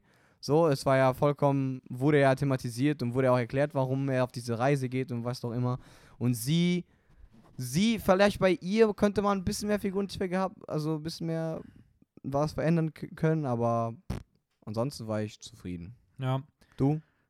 ja, ich hatte es schon gesagt. Also für okay. mich war es ein bisschen unterentwickelt. Aha. Aber ist auch nicht schlimm, ich fand die Figuren trotzdem cool. Ja. Ähm, ja, eine Sache, die ich auch noch sagen wollte, hast du vorhin auch schon gesagt, animationstechnisch, ich fand den Film großartig. Also ich fand Ja, wirklich die ich auch. Animation richtig, richtig stark. Es gab so eine Szene mit so, da war so, ah, so, ein- so ein Nachthimmel, glaube ich, irgendwie. Mhm. Und der war so ein bisschen rot gehalten und dann war das in einem Gebäude und hast du Schatten gesehen auf diesem roten Nachthimmel. Ja, ja. Oh, die ich weiß, Szene du sah- meinst, ja. Boah, die sah richtig geil aus. Der Du mit, der du, du mit Schatten? Ja, und Ja. generell auch so diese Nebenfiguren, wie sie um ihre Fähigkeiten herum designt waren, das Charakterdesign. Ultra geil, schon oder? geil. War Ähm, ich, dass es dir gefallen hat. Ja, Fun Fact, ich habe noch zwei Fun Facts. ja hau raus. Fun Fact 1, ähm, die Figur des Schwertmeisters Yube Yagyu Ja. äh, ist Jubei. ein sehr häufiges Thema in der japanischen Popkultur. Mhm. Ähm, wird hier allerdings ein bisschen anders dargestellt, aber das gibt's, ist ein ganz, ganz großes Motiv. Also die Figur taucht in richtig vielen Sachen auf. Okay. Trägt meistens immer eine Augenklappe, Ja. ähm, was interessant ist, weil das Thema Augen und Auge nehmen und sowas hat, ist auch hier verarbeitet, aber die Hauptfigur selbst hat halt hier keine Augenklappe. Stimmt. aber ähm, ist halt so nicht einfach irgendeine Figur, sondern wirklich auch eine bekannte Figur. Und äh, was ich interessant finde, der Film ist als äh, Splatter äh, im Splatter-Genre eingeordnet. Also Okay. brutale Gewalt einfach nur. So Splatter ist sowas wie, Ja. ich weiß nicht, so, es geht fast in so eine Richtung wie so, ja, so Saw und sowas. Also wirklich Ja. diese brutalen, einfach nur Körper zerstückeln und Ja. sowas. Weiß ich nicht, ob ich das unterschreiben würde, weil ich fand ihn jetzt nicht so splatterig. Also ist schon krass brutal, aber Ja. irgendwie wäre es für mich was anderes, aber fand ich trotzdem irgendwie. War cooler Fun Fact. Ja, man muss auch, wie gesagt, auch Madhouse dafür. Also Madhouse das Studio, das an Ninja Scroll gearbeitet hat. Und wir haben sehr, sehr viele Studios von Madhouse. Ich glaube, die habe ich jetzt nicht, aber wir haben die nicht. Wir haben sehr viele Filme von Madhouse. Ah ja, sorry, äh, Filme. Aber wir haben die jetzt nicht äh, Nein, wir haben, ich, ich habe mir auch nicht erwähnt, weil du rausgeschrieben. die ja eben. Du, droppst das auch ab und an mal. Vielleicht hört die eine oder andere Person mal ein bisschen häufiger irgendein Studionamen Ja, und und ist auch, ist auch aus 1993. oh stimmt, also der ist auch- schon ein bisschen älter. Das ist auch krass. Und übrigens, der Film ist bei ähm, My Animalist auf Platz 1334 Auch, auch und ist damit wirklich sehr weit hinten eigentlich. Ja, ich verstehe nicht, was Leute dann darf irgendwie was denen nicht gefallen hat, aber äh, wurscht. Das sei mal, das Ich glaube tatsächlich, weil er ist schon sehr explizit und Ja. auch sehr krass in seinen Thematiken und ich glaube, da kann er viele Leute auch abstoßen. Mhm. Okay, Machen wir weiter. Was kommt ich bin jetzt? dran. Platz 18. Boah, Alter, das wird so spannend. I want to eat your pancreas. Okay, ist okay. Mein, Boah, krass, das ist so. Er hat es ja ultra lange geschafft. ja, bei mir ist der auch ziemlich hoch. Ja? Mein Platz 15. Ich dachte, den würdest du wegen. Okay. Bei mir ist er auf 22. Ja, bei mir ist auch 15. Okay, krass, weil ich Ähm. dachte, der wäre bei dir einfach nur wegen. Ja, Als- wir können, als- als- komm, wir machen, wir nehmen das kurz vorweg. Mhm. Also, es gibt, also, weil ich will das gleich nicht darauf runtergehen, es gibt eine sehr problematische Szene in diesem Film. Ja. Eine Szene, bei der eine männliche Figur eine weibliche Figur aufs Bett drückt. Es fast zu so einer, ja, es kriegt so eine Vergewaltigungskomponente, mindestens mal sexueller Übergriff. Mhm. Ähm, und das Schlimme ist, Das ich mir. die Szene löst sich auf, wird nicht thematisiert nochmal, wird auch nicht problematisiert, es wird einfach als gar nicht das problematisch wird einfach angesehen. ignoriert. Und nicht nur das, wenn es ignoriert wäre, wäre schon schlimm, aber es, ich finde, es macht es noch schlimmer, weil im Nachhinein die weibliche Figur sie. kommt und die weibliche Figur sich entschuldigt Ja. nach dem Motto, sorry, dass ich dich geteased habe und dann nicht wollte. Und das ist wirklich, also das ist der, der problematischste Moment in allen 49 Filmen, die wir hatten, Ja, Absolut das hat dich furchtbar. schon getriggert, ja. ist für, für drei Minuten in diesem Film nur Thema. Und ich musste sehr hart ausblenden bei der Bewertung, dass das da drin ist. Es ist eine schreckliche Szene. Es wäre ein viel, viel besserer Film, wenn das das nicht hätte. Trotzdem ist der Film bei mir auf Platz 15, weil, einfach so gut ist. ja, weil es einfach ein Missgriff vom Regisseur ist, aber der Film als Ganzes eigentlich funktioniert.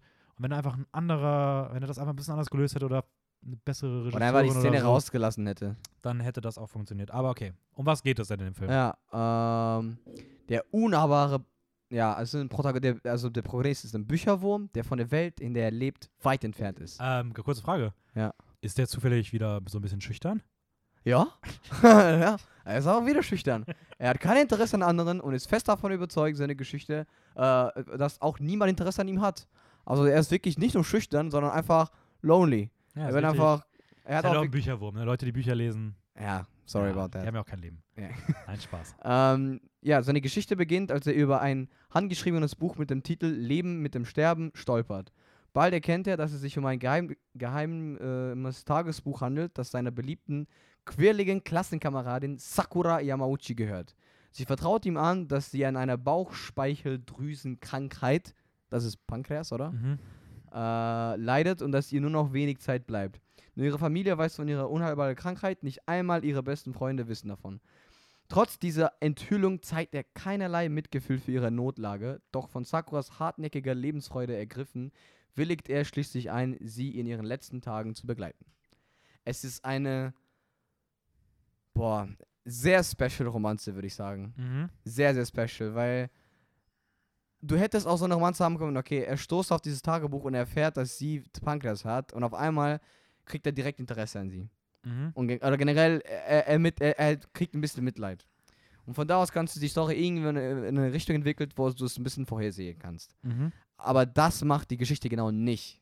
Er verändert sich gar nicht und sie, obwohl, obwohl sie eigentlich das zentrale Punkt ist, hilft ihm dabei, sich zu entwickeln. Und das finde ich großartig. Ja, wobei ich auch sagen muss, auch hier kann ich verstehen, wenn Leute sagen, ich finde es echt ungeil, wie der Film überhaupt sagt, dass er sich entwickeln muss, nur weil er introvertiert ist, dass das sozusagen wie eine Krankheit gelöst werden müsste. So, weil du kannst auch introvertiert Ja. sein, ohne dass das irgendwie was Negatives Ja, ist. sowieso. Aber, Aber unabhängig davon, auch hier wieder, es ist eine coole Figurenentwicklung, die in einer tollen Chemie entsteht und es so passiert. toll. Also diese Chemie zwischen den beiden ist unfassbar. Ja. Ich weiß nicht, diese. äh, Es ist immer, es passt eh immer. Er so schüchtern, kaum irgendwelche. Er gibt nichts von sich, aber sie, dieses Happy-Go-Lucky, immer noch will immer noch voll viele Sachen machen, obwohl sie sie bewusst ist, dass sie diese Krankheit hat. Und sag mal so, ich war von dem Film jetzt nicht so krass überzeugt am Anfang und, und wie er sich so ein bisschen entwickelt hat, weil es schon ein bisschen typisch. Alter, das ist der, der ist der übelste Klischee Ja. Klischee wie noch was. Kli Tearjerker ist ein ganz wichtiges Wort. ja, Dieser Film ist wirklich darauf programmiert, ja. hey, wir haben eine Romanze und wir wollen, dass du permanent heulst. Und Ja. wir machen alles mehr Klischee. ja. Aber er kommt da irgendwann durch ziemlich coole Sachen von weg, so ein bisschen. Ja, ja, auf jeden Fall. Also ich finde, wie dieses Alt, der, Alltag wird schön äh, gezeigt und die Nebenfiguren, muss ich sagen, manche, oh, okay, haben mich ein bisschen genervt, aber ich verstehe, warum sie so dargestellt wurden. Aber was dieser Film in den letzten 15, 20 Minuten macht, ist Letzten absolut, 30 Minuten. absolut auf großartig. die Uhr geguckt. Echt? Ja, letzten Also die 30 Minuten. letzte halbe Stunde ist unfassbar. Es Ja, ist, also ich muss ganz, ich, ich, ich kann sagen, ich habe in den letzten 30 Minuten den André aus Weathering You gemacht. echt Ich habe wirklich, glaube ich, permanent, permanent geheult. Oh mein Gott. Ich weiß überhaupt nicht warum, aber irgendwie, es ist, es ist irgendwie auch unangenehm, nicht wegen Heulen, sondern weil der Film das, es ist halt so ein, so ein Kitsch-Klischee-Film irgendwie Aha. und trotzdem hat es mich so krass emotional bekommen. Same. Ähm, Alter, dass diese, auch diese, diese Zusammenspiele um das Buch, worum es die ganze Zeit am Anfang geht, diese, aber was, was, äh, der kleine Prinz, oder? Der kleine Prinz. Mhm. Das wird auch im Buch erwähnt, äh, im Film erwähnt. Und das ist eigentlich so, der Film, du weißt eigentlich, woraus, worauf es, hinaus, worauf es hinau- hinausgeht von Anfang an. Von Anfang an. Aber trotzdem schafft die, dieser Film nochmal so einen richtigen Punch zu geben. Ja. Und ich finde, vor allem, was mich halt richtig emotional rausgekriegt hat, ist auf einmal, wie zentral, wirklich absolut zentral in den Mittelpunkt gerückt, Nebenfiguren auf einmal werden. Also du hast ja. Nebenfiguren, die haben nie Platz, es sind immer Nebenfiguren. Und dieser Film sagt, hey, auch Nebenfiguren, wir wollen zeigen, dass auch Nebenfiguren extrem tiefe, komplexe Gefühle haben. Und die bekommen hinten raus noch Szenen, die so emotional sind. Sowohl die Mom, die Freundin etc. Ja. Große Momente, große Szenen, toll Ja. ausges- auserzählt. Mhm. Richtig, richtig, richtig stark geschrieben. Und ich weiß nicht, ich finde es so schade, dass Nebenfiguren oftmals in Filmen dann vielleicht nicht diesen Platz bekommen. Und der Film macht es halt mal anders. Und keine Ahnung, das, das hat mich voll bekommen. Boah, ich kriege jetzt schon Gänsehaut, wissen wir, wenn wir Ja, darüber reden. das- ja, so muss das sein. halt diese, wie gesagt, ah, Mann, wo, und, und auch wo er selber, du fühlst auch mit seine Gefühle, weil es ist so aus dem Nichts, was da alles passiert und, ah, keine Ahnung. Ich finde es halt auch toll, wie die Figuren geschrieben sind, weil die Figuren halt nicht nur diesen ersten Charaktertrait haben, den man erstmal erkennt. So, er ist halt nicht nur introvertiert, sondern hat auch eine andere Charakterseite an Mhm. sich. Und er ist aber auch so, so emotionslos. Also, das ist irgendwie so ein Richtig interessanter emotionslos. Konflikt, dass ihm so alles irgendwie so ein bisschen egal erscheint Mhm. zu diesem Introvertiert. Das ist irgendwie so nicht so, er ist nicht der, der eigentlich was anderes will, sondern er ist so, ja, fuck it. Ja, so, okay. So, und das irgendwie so, okay, weirder, weirder. So nach dem Motto, ich will dazu mich gar nicht äußern oder ich will nichts mit irgendwas zu tun haben, weil ich ja nicht will, dass ich irgendwie enttäuscht werde oder irgendwie andere Gefühle auf mich äh, Ja. zukommen lassen. So. Und sie wiederum ist so voll aufgedreht, fast ein bisschen zu needy so, aber Mhm. schon sehr aufgedreht und gleichzeitig hat sie dann aber auch so weirde Ticks so, also so Sachen, wo ich denke, ja, okay, sie, sie liebt Innereien. Welcher Film macht denn eine romantische Geschichte, wo es dann, wo es darum geht, dass eine der, der Figuren dann wirklich auch häufiger thematisiert, so voll den Fable für Innereien hat. Also es ist halt voll das Special-Ding, äh, als so kleines Charakter-Trait, so unabhängig davon, was man von jetzt hält, aber es macht diese Figur irgendwie so einzigartig. mhm. Und das ganze Setting irgendwie auch so ein bisschen besonders, weil man so dadurch so zu Szenen kommt, die man so irgendwie noch nie gesehen hat. Und ja, keine Ahnung, gehen die auf diese eine Reise zusammen. ja, genau. Das Wahrheit- und Pflichtspiel ist irgendwie voll süß, auch wenn ich der Meinung bin, die letzten beiden sehr offensichtlichen Runden hätte es dann nicht unbedingt gebraucht. mhm. Aber so diese in so kleinen Interaktionen, wie sie sich näher kommen, keine Ahnung, einfach extrem schön erzählt. Und Ja. Boah, ey. Wir haben, wie viele Filme haben wir noch jetzt zum Öffnen? So drei Stück und wir, man merkt schon, dass wir richtig into it sind. Ja, das ähm, I Want to Eat Your Pancreas, der bei My Animalist auf, ich glaube, weiter, bisschen weiter, nee, auf Platz 87 ist. Damit in Ja. den Top auf Platz 5 insgesamt liegen würde. Ja. Also sehr, sehr weit vorne. Das ist auch verständlich. Wenn es Okay. halt, wie gesagt, nicht die eine Szene geben würde, dann hätte es hier. Also, wenn der nicht diese eine Szene gehabt hätte, kann ich sagen, wäre der bei mir, er ist jetzt auf Top fünf? 15, wäre er bei mir wahrscheinlich so auf Platz 8 oder so gelandet. 8, 9, 10, irgendwie in dem Boah. Bereich. Ich, bin ich dran? Mit, ja, du bist dran. Platz äh, 17. 17. 17. 17. Lupin the Third, The Castle of Cagliostro. Okay, krass. Echt? Ja. Okay, den hatte ich nicht erwartet. Ne? Das ist ein bisschen Schock. Ja, there is your shock. Okay, okay, okay. ähm, Aber gut, du kannst jetzt über den Play reden, ist doch schön. mein Platz 11.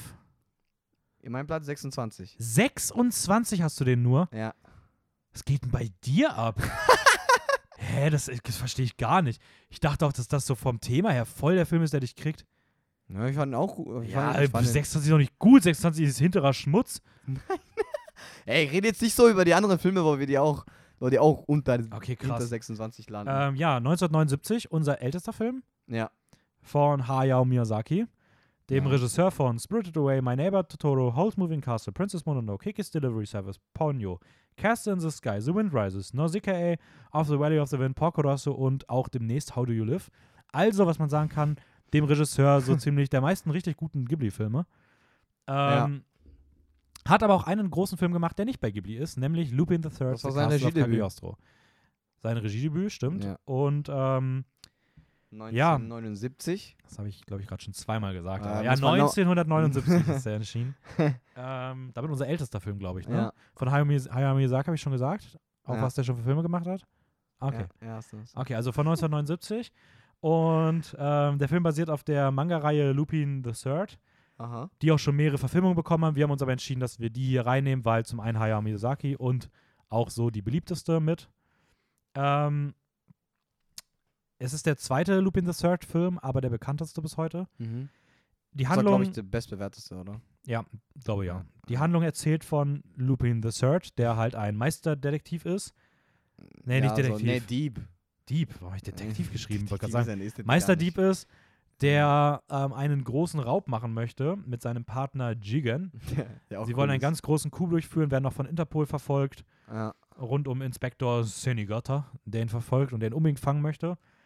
Bei einem dieser Coups merken sie allerdings, dass sie lediglich an Falschgeld geraten sind Mhm. und auf der Flucht dann noch einer jungen Frau durch Zufall auch noch zu Hilfe kommen. Mhm. und somit dann auf ähm, ja, diese Frau treffen, der, die sie dann, der, der sie auch so ein bisschen folgen, hin zu dem Schloss Cagliostro. Man merkt irgendwann, dass der Raub und diese Frau und Interpol, alles kommt irgendwie so ein bisschen zusammen. Genau. Und ähm, ja, es geht dann um den dortigen Grafen und eine bevorstehende Hochzeit mit eben jener gerade auf der Flucht befindenden Frau. Und Mhm. Lupin wird da reingezogen und versucht das irgendwie so ein bisschen zu lösen. Ja, genau. mal. Schön zusammengefasst. Ähm, ja. Hä? Na, okay, Wie okay. kann der bei dir okay, noch 26 okay, sein? darf ich, darf I ich don't- jetzt mal I don't reden? get it. Also wirklich, das, das, ist, das ist für mich Die größte mit Überraschung? Abstand das absolut unnachvollziehbarste, was ich bisher bei deinem Platz habe. Warum? Ich weiß nicht, ich verstehe überhaupt nicht. Ich habe gedacht, das wäre bei dir locker ein Film, der auch auf, in Top 10 landen könnte. Na. Na, guck, aber guck, guck, guck. So. Hayao Miyazaki. Ja? Großartig. Ich liebe den Typ. Also, äh, auch, auch, auch Castle, Castle of Cagliostro habe ich voll, voll gefühlt. Dieses ganze äh, Hin und Her, äh, hintereinander. Ja, Diebe, die dann irgendwie auf, jetzt auf so eine Hero-Reise, äh, ich müssen die Dame, die Damsel in Distress, das ist jetzt das Mhm. perfekte Wort dafür, Ja. zu retten. Also wieder die Frau, die eingesperrt ist oder die irgendwie Aber Probleme hat ist und es- der Mann muss sie retten. Aber hier ist es so comedic aufgebaut, es sind coole Aspekte. Der äh, der Villain ist auch ähm, äh, gut aufgebaut. Und ich fand ihn nett. Ich fand ihn super nett. Also ich fand ihn, ich hatte auch super unterhaltsam auch. Ich bin schockiert, sorry, ich bin immer noch im Schock. Ich kann Hä, doch gar nicht Lass mich doch kurz ausreden. Mann, ich, es, es ist nicht schlimm, dass er so unten gelandet ist. Dafür fand ich halt. Du musst dich auch immer bedenken, dass ich meine Ratings jetzt nicht so wie deine mache, sondern dass ich immer. Für mich halt wichtig ist, ist es okay. Würde ich lieber den schauen oder den schauen? Und so habe ich halt immer platziert. Das ist so crazy, weil ich finde, das ist mit einer der Ja? most rewatchable Er Movies. ist auch sehr rewatchable, sag ich nicht. Aber da will ich halt trotzdem andere eher rewatchen. Absolut crazy. Ähm, und, und ey, mach jetzt nicht so, du- bei dir ist er auch auf 11, Ich okay? bin schockiert. Ey, er ist nicht mal in den Top 10. Du warst doch mal so struck bei In Das Describe ist the für World. mich einer der drei oder vier besten Miyazaki-Filme von allen. Ja, ist doch gut, finde ich auch. Das ist ein ganz hoher. Das ist, das ist zwar nur Platz 11 in dieser Anime-Liste, aber nur weil diese Anime-Liste so großartig ist. Ja. Aber trotzdem, also, das ist schon crazy. Guck, guck, guck. Deshalb, der Rewatch, Rewatch- Rewatch Factor ist ja immer noch da. Das heißt, wahrscheinlich je öfter man dann schaut, desto mehr Spaß wird er noch machen.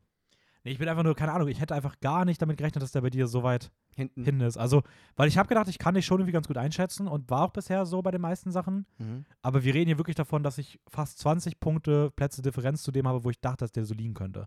So, vielleicht vielleicht sogar so Platz 9 oder 10, irgendwie sowas. Ja. Also das ist halt schon irgendwie dann ein ganz schön krass anderer Weg. Also, ja, nein, aber ich ist ja auch voll okay, aber ich bin einfach noch ein bisschen überrascht. Ähm, Wie gesagt, das heißt ja gar nicht, dass ich schlecht finde. Ich finde ich find ihn super. Es ist eine nette, lustige, äh, unterhaltsame äh, Journey und halt so Abenteuer, die Lupin und, und sein Boy Jigen, und die man, man weiß über die, also über, über die Side-Characters und ich glaube auch dieser, der Detektiv, nee, der, der von der Polizei, von Interpol, äh, auch so Hauptfiguren sind, die eigentlich in der ganzen Lupin-Reihe sehr oft auftauchen. Und Ja. auch die, die, die Frau. ah, okay, wusste ich tatsächlich gar nicht. Die, also nicht die Damsel in Distress, sondern die andere. ah, okay, ja. Weißt du, welche ich meine? Ja, ich weiß, was du meinst. Ja. Ähm, okay, wir müssen aber noch ein bisschen mehr über den Film reden. Ich habe noch einige Punkte. Okay. Also, zum einen, ich habe mir die ganze Zeit gedacht, so, boah, mit dem Film, ich wäre so gerne damit aufgewachsen. ja, das So stimmt. damals Conan zu gucken und das so, das wäre so geil gewesen, weil ich dachte wirklich, ich habe mich wirklich wieder wie so ein Kind gefühlt. Es war so Mhm. unterhaltend, äh, also so unterhaltsam, gleichzeitig auch, Die Ghibli-Vibes sind auch auf jeden die Fall Ghibli-Vibes sind da. Es war dermaßen cool, es war so ein geiler Vibe. da. Lupin ist auch ein geiler Protagonist. Lupin ist ein geiler Protagonist. Ähm, dann hatte der diese unfassbar goofy Soundeffekte, die ich so lustig fand. Ja. Ähm, die Musik fand ich toll atmosphärisch. Ich habe teilweise gedacht, es wirklich klang wie so ein Orchester, was einfach so einen, den Film begleitet. Du guckst einen Film und dann spielt vorne so ein Live-Orchester die Musik. Also es war richtig atmosphärisch, richtig toll inszeniert. Ähm, es hat ein ich, ich, ich mag das Thema halt auch, ne? So dieses, es ist Ja, so was ich bei das Conan bei mag, so ein so bisschen dieses hoch. Gadget-Ding und sowas. ja. Das hat mich halt voll bekommen. Dann hast du diese geile, herausragende Over-the-Top-Verfolgungsjagd am Anfang, die so lustig ist. die ist so geil gemacht. mit dem ja. Auto, dieses Auto, übelst ikonisch, dieser gelbe kleine Wagen. Mhm. Ähm, der, das ist übrigens ein Fiat 5000, was auch das originale Auto von dem Charakterdesigner Yasuo, Yasuo Otsuka ist. Okay, krass. Ähm, und ich finde, dieses Auto ist fast schon eine Figur irgendwie. Also, das ist so der, der Gegenstand von allen Sachen, der mir am besten im Kopf geblieben ist, weil er so unique irgendwie ist. Und ja, denn ich, also ich muss sagen, ich finde äh, den Gegenspieler, den Grafen Cagliostro, Mhm. für mich einer der besten Antagonisten, die wir haben in den Filmen. Okay, krass. Ich fand den herausragend, hat mir so ein bisschen Sherlock-Vibes gegeben von so Moriarty Mhm. auch wieder. Auch das Finale mit dem Glockenturm und sowas. Ja. Also ich finde, da sind schon auch so ein bisschen Sherlock-Vibes drin, weil auch wieder du hast dieses Deep Detective, hast du diesen Grafen irgendwie, dann hast du dieses, diesen Glockenturm. Das ist Mhm. auch so ein Sherlock-Motiv, finde ich. Und irgendwie ist ja auch drin, da gab es übrigens eine der lustigsten Szenen, die ich in meinem Leben gesehen habe. Ich habe mich totgelacht, Was, wie, welche? wie sie einen finalen Moment inszeniert haben. Ach so. Ähm, Ach so, so, kreativ, ja. so lustig. Ja. Und auch die, die äh, was die danach noch entdecken, fand ich auch sehr nice. Und was ich hier noch nice finde, ist, äh, ich habe nachgelesen, die Figur Lupin ist in den meisten Mangas extrem notgeil. Und diesmal Und war, hier ja, aber diesmal war hat- er so hat schon ein bisschen flirty unterwegs. Er ist ein bisschen flirty, aber nie auf so eine unangenehme, ausnutzende, notgeile Note, wie es halt wohl in den Mangas oft der Fall ist oder auch in anderen Okay. Verfilmungen. Okay. Und ich finde, da merkt man halt einfach wieder Miyazakis unfassbares Gespür für Figuren und für diesen geilen Vibe und sowas und ja, Sei jetzt nicht so traurig, Mann. Jetzt finde ich mich schlecht, dass der jetzt nur auf 17 gelandet ist von fucking, von, sorry, von 49 Animes. André, du, du fluchst ein bisschen viel. Wir werden ja noch demonetarisiert. äh, nein, Spaß. Ähm, ja, insgesamt ähm, bei My Anime List auf Platz 383. Ist damit so An der besseren Hälfte. in der besseren Hälfte, aber jetzt auch nicht ganz oben. Ja, eh, genauso bei Ähm, mir. Ja, ist schon. Tut weh. Ja. Tut, tut, Ah, tut nee, weh. aber wie gesagt, sehr, sehr auf jeden Fall rewatchable, sehenswert. Gönnt euch Ha- Hayao Miyazakis Lupin the Third, Castle of Cagliostro. Es gibt's doch nicht. Es kommen hier die ganzen. Okay, Platz 16. Hä? Metropolis. Ah, okay. Okay. Mein Platz, mein Platz 13. Ja, ist okay. 13, 16 hast du fast getroffen. Wo ist er bei dir? Äh, mein Platz 23. Auch schon wieder so weit hinten. Das, ich verstehe das nicht. Das ist sehr enttäuschend. Warum? Weiß ich nicht, weil das ist, das ist mal so von diesen drei Filmen, die wir haben, die sehr ähnlich sind. Weißt du, ganz ist kurz. das so mit der Beste eigentlich. Und dir ist er der schlechteste. Äh, Ganz kurz, so, die, die Folge davor hatten wir auch schon Tekken King Creed, Redline und, und Mind Game. Das heißt, ich musste auch ein bisschen leiden. ja, aber gut, aber da habe ich auch recht gehabt. oh. Ja. Nein, ist ja voll okay. Ist okay, ja. Also Metropolis, Rintaro, Jahr 2001, worum geht's? Ah, stimmt, ich bin jetzt dran. habe ich irgendwie ein bisschen ausgelegt. Ja, Metropolis habe ich tatsächlich, äh, war einer meiner letzten Filme, die ich geschaut habe. Mal wieder von Madhouse. Also man sieht hier, dass äh, Madhouse wieder vorkommt. 2001 rausgekommen, von Rintaro, wie du schon gesagt hast. In der Großstadt Metropolis herrschen strenge Gemeinschaftsstrukturen und Vorurteile in einer Welt, in der Menschen und Roboter zusammenleben. Unruhen und Gewalt nehmen mit jedem neuen Tag zu, auf der Suche nach dem Wissenschaftler Dr. Lawton, der im Verdacht steht, durch den Handel mit Organen die Menschenrechte zu verletzen, kommen der japanische Detektiv Shun Sakuban und sein Neffe Kenichi nach Metropolis. Im Labor des Wissenschaftlers entdeckt Kenichi ein Mädchen, das ke- keinerlei Erinnerung, Erinnerung an ihr früheren, früheres Leben hat. Er beschließt, ihr zu helfen und so fliehen sie gemeinsam. Mhm, Ja. Sehr, sehr schön. Zusammengefasst. Ja. Äh, ich möchte gerne ein paar technische Einordnungen zu dem Film sagen, bevor wir darüber reden, wie wir ihn fanden. So, so ich sagen? Äh, der basiert auf dem gleichnamigen Manga von Osamu Tezuko, äh, Tezuka, der übrigens als Manga no Kami-sama bezeichnet wird, also Gott des Mangas, ähm, Mhm. aus dem Jahr 1949. Ähm, noch weiter zurück gab es aber schon eine, ein, einen Science-Fiction-Film, nämlich den Metropolis-Film aus dem Jahr 1927 von Fritz Lang, ähm, wo es auch sehr viele Parallelen dazu gibt. Gleichzeitig hat dieser Film hier auch noch sehr viele Parallelen zu, zu Blade Runner, wenn es gerade so um die inhaltlichen Themen und das Worldbuilding geht. Mhm. Also auch wieder dieses Cyberpunk-eske so ein bisschen. Ähm, auch ähm, viele Noir-Einflüsse. Also wir haben auch wieder so einen typischen Noir-Film. Wenn es so, die Detectives wandern durch die Gassen, rot-grüne Farben, Neonlichter, Nebel in den Gassen, Kameraeinstellungen. Also sehr ein Film, der sich sehr, sehr stark auf so filmreferenzielle Sachen bezieht. Mhm. Und, was ich ganz interessant fand, der wird als im Genre nicht als Cyberpunk betitelt. Sondern. Ähm, es gibt ja auch noch Steampunk, das ist dann so ein Ja, bisschen Interessierung. Aber da wird er auch nicht betitelt, sondern ist ein Dieselpunk-Film. Nämlich ein Film, der sich au ausschließlich mit dieselbetriebenen so Technologien be okay, beschäftigt, was ich irgendwie nicht, voll so einzigartig finde. Und ich finde, man erkennt es auch im Film so ein bisschen, wie so diese Stadt gezeichnet ist. So. Und ja, passt Okay. irgendwie ganz. Fand ich, fand ich ganz cool. Okay, okay, interessant. Okay, warum ist der Film. Ähm, warum, warum, was hat dir so ein bisschen gefehlt? Oder was, was ist so das? Weil Was mir- 23 ist natürlich trotzdem gut, wir müssen drüber reden, ne? aber ja, ich dachte schon, dass der auch bei dir trotzdem nochmal höher kommen könnte. Ähm, ja, ich muss auch sagen, ich musste mich erstmal richtig lange an diesem Stil gewöhnen. Also dieses, wie die ein bisschen, aber es ist auch ein bisschen so ähnlich wie bei In This Corner of the World, ist auch sehr ein, einzi ein einzigartiger Stil. Re- weißt du, kennst du Astro Boy? Mhm. Das hat mich extrem an Astro Boy erinnert. Mhm. So ein bisschen dieses Kindliche. Ja. Ähm, was per se jetzt nicht so schlimm ist, weil der Film trotzdem sehr gut funktioniert. Ähm, ich finde, es gab so, ähm, anders wie bei anderen Filmen, so die so in so eine Richtung wie Blade Runner gehen und so diese Dystopie, finde ich, dass diese, der Film irgendwann in der Mitte so eine bisschen sein, sein nicht seinen Faden verliert, aber ein bisschen sich zu, zu viel Zeit für andere Sachen nimmt, statt einfach sich wieder auf dieses Sache, zu, auf diesen Main-Handlung zu fokussieren. Ähm, aber trotzdem, ich fand das ganze Detektiv-Anspielung auch, weil es gibt ja auch so ein, so ein bisschen, da ist auch ein bisschen das Thema. Das Politische hat mir an den ganzen ein bisschen gefehlt.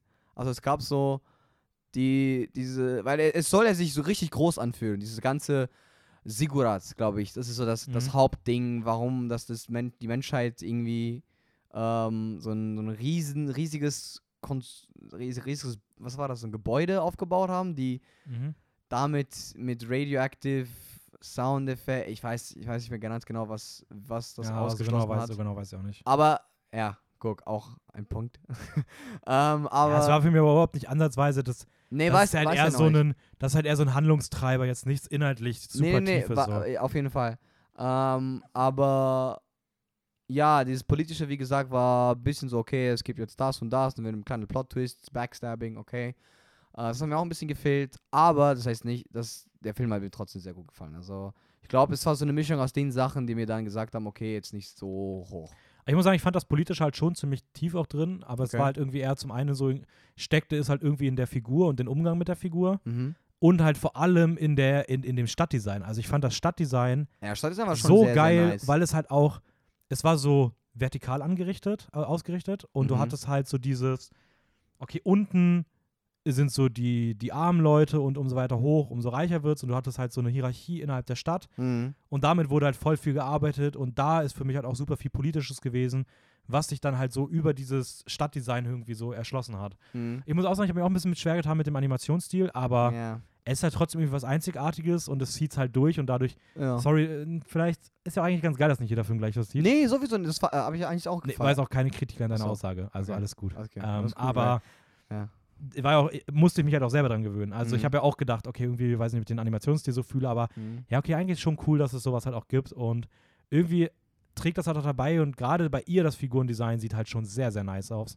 Ja. Ähm, Ja. Es ist, wieder so Themen wie ein bisschen wie bei Ghost in the Shell 2, jeweils eins auch mit existential, äh, philosophisch und ja, so Robots, Konflikt mit Menschen.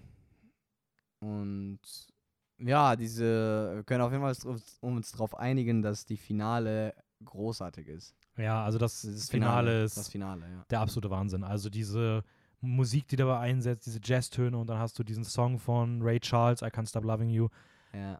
Ohne Witz. Perfekt äh, eingesetzt. Das ist, also das Finale, ich habe glaube ich mittlerweile so fünf, sechs, sieben Mal oder so gesehen. Mhm. Ähm, pure Gänsehaut, herausragend in jeglicher Hinsicht.